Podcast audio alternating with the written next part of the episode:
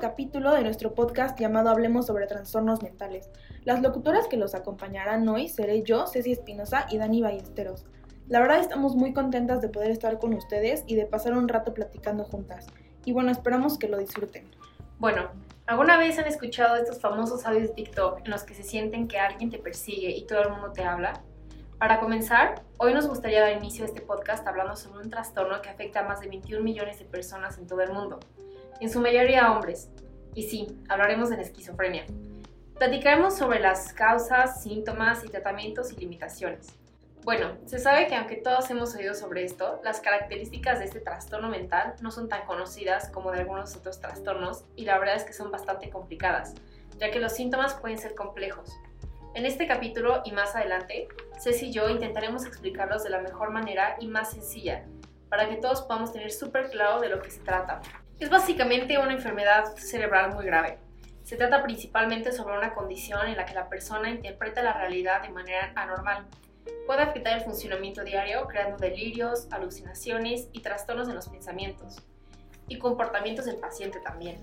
Hay muchas películas en las que el personaje padece de este trastorno, como Take Shelter, Billy, Una mente maravillosa, que por cierto ganó un premio Oscar, y muchas otras. La esquizofrenia implica otro tipo de riesgos también, por ejemplo, cuentan con más probabilidad de morir a temprana edad por alguna enfermedad cardiovascular, metabólica o infecciosa. Y fíjense que está catalogada en diferentes tipos.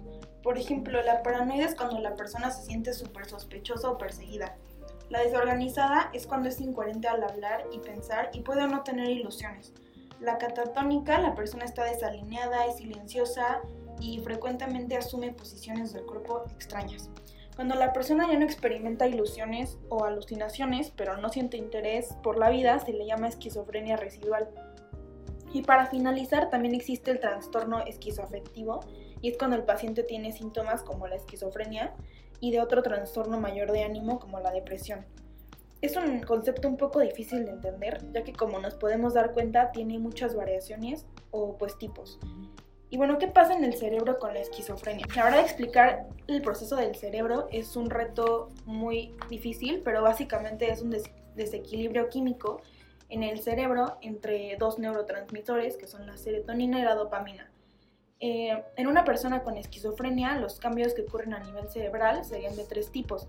Químicos, en donde se elevan los niveles de dopamina, estructurales, en donde algunas zonas del cerebro se ven alteradas, y las funcionales, que son un poco más difíciles de explicar.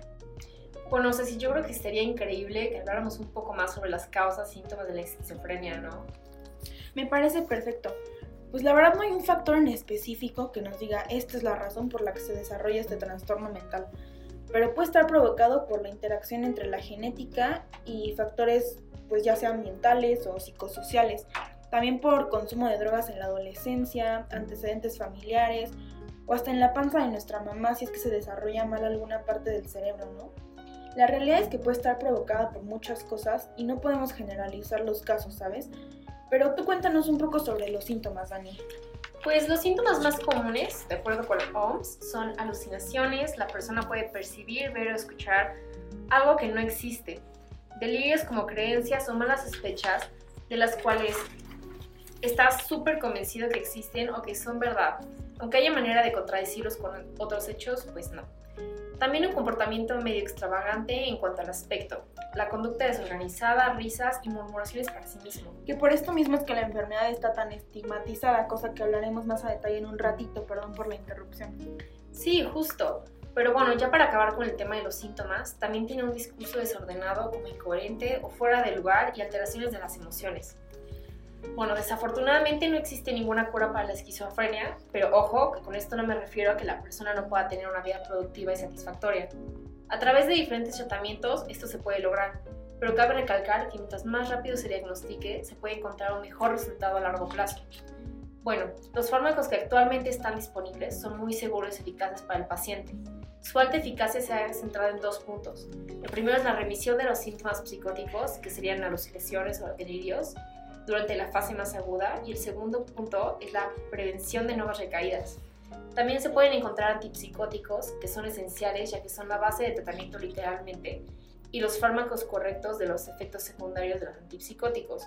Suena un poco complejo como los hemos mencionado, Si son indicados por el especialista que está a cargo del paciente y su tratamiento, también se pueden consumir antidepresivos. Además, los ansiolíticos ayudan demasiado ya que en minutos los efectos son notorios y la ansiedad comienza a reducirse. Si el paciente tiene descontroles conductuales o una historia de abusos tóxicos, se recetarán los estabilizadores del estado de ánimo que ejercen un control sobre las conductas impulsivas. Ansiolíticos, antidepresivos, medicinas, la verdad sí son muchísimas cosas y como les dijimos es medio complicado recordar el tratamiento de memoria. Pero todo se resume a que con el método adecuado se puede. Dani, además es súper importante mencionar la terapia de apoyo, porque en mi opinión es de gran ayuda con los pacientes para que restauren sus habilidades sociales, emocionales y pues aumenta su autoestima poco a poco. Sí, claro. También la terapia cognitivo-conductual es una gran opción porque está súper enfocada en la vinculación del pensamiento y la conducta. Bueno, Dani, añadiendo a todo esto, es necesario desmentir mucho de los mitos y hablar sobre las limitaciones que lleva este trastorno. La verdad es que es uno de los trastornos más estigmatizados porque para empezar la gente no conoce mucho sobre él. Y luego si ven a alguien riéndose solo o moviéndose de alguna manera diferente, se asustan y lo primero que piensan es, ay, es un loco o es un drogadicto, ¿no? Y realmente no tiene nada que ver con esto. Les vamos a poner un ejemplo. Megan Fox. Les apuesto que la mayoría de la gente no sabía que ella padece este trastorno. Edgar Allan Poe, Van Gogh, Virginia Woolf, íconos con muchísimo talento y popularidad que lograron bastantes cosas y que son súper reconocidos por su éxito, también tenían esquizofrenia. Que bueno, los dos últimos sí murieron a causa de su enfermedad. Virginia Woolf y Van Gogh se suicidaron ambos por parecidas razones de cuadros psicóticos, ¿no? Pero imagínense que en esas épocas la esquizofrenia hubiera estado estudiada y que hubieran tenido al alcance apoyo e información. Yo creo que su final habría sido muy diferente, ¿no? Sí, por supuesto que sí, Ceci. Es por esto la importancia de conocer y pues, aprender. En fin, las personas con este trastorno viven en un constante ambiente de burlas, de rechazo, de discriminación y bueno, ya yéndonos muy al extremo, hasta llegan a violar sus derechos humanos. Gracias a que actualmente ya está un poco más normalizado hablar sobre esto, podemos informar a la gente. No como en la antigüedad, que era motivo de muerte. Y eso es algo realmente impactante, o sea, ¿por qué la gente merecía ser tratada tan mal por razones que ellos no podían controlar? Exacto, es súper fuerte. Tienen limitaciones de todo tipo, aparte sanitarias, sociales, de educación, de empleo y mil más. Poco a poco la sociedad va entendiendo un poco que los trastornos son algo real, algo con lo que vivimos y que la verdad no son algo para espantarse. Y así como lo platicamos antes, se puede vivir una vida plena aún con esquizofrenia, pero ¿se imaginan cuánto lo complicamos si encima de que las personas que lo padecen hay días que no entienden cómo se sienten, escuchan voces, tienen alucinaciones y aparte la gente en la calle las ve raro? Si además de todo no las dejan entrar a una escuela o si alguien se, o alguien se ríe si esta persona decide contar un poco sobre su condición. Claro, me parece súper importante esto que dices así y sí, tenemos que hablar más sobre estos temas y darnos cuenta que cualquier persona puede padecer de algo así, algo tan grave. Los trastornos mentales no discriminan y con esto me refiero a que da igual si eres flaco, pobre, guapo, aún así puedes tener uno y las limitaciones que pone la sociedad son impactantes. ¿Sabes qué también me parece impresionante? Los famosos audios estos de TikTok que mencionaba al principio. Bueno, me imagino que hay muchas opiniones sobre este tema. Eh, les voy a contar un poco acerca de ellos. Son audios en los que representan cómo siente una persona con esquizofrenia. Se escuchan voces, se escuchan pasos, eh, y pues básicamente te hace sentir como si, como lo dicen los famosos hashtags, ¿no? Como loco.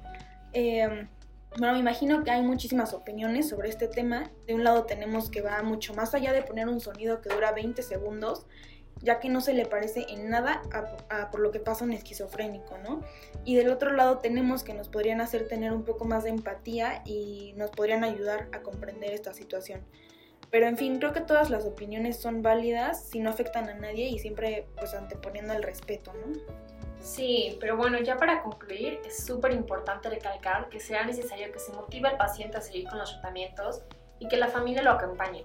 Habrá veces en las que hasta ellos se les recomienda tomar terapias, y con ellos me refiero a la familia.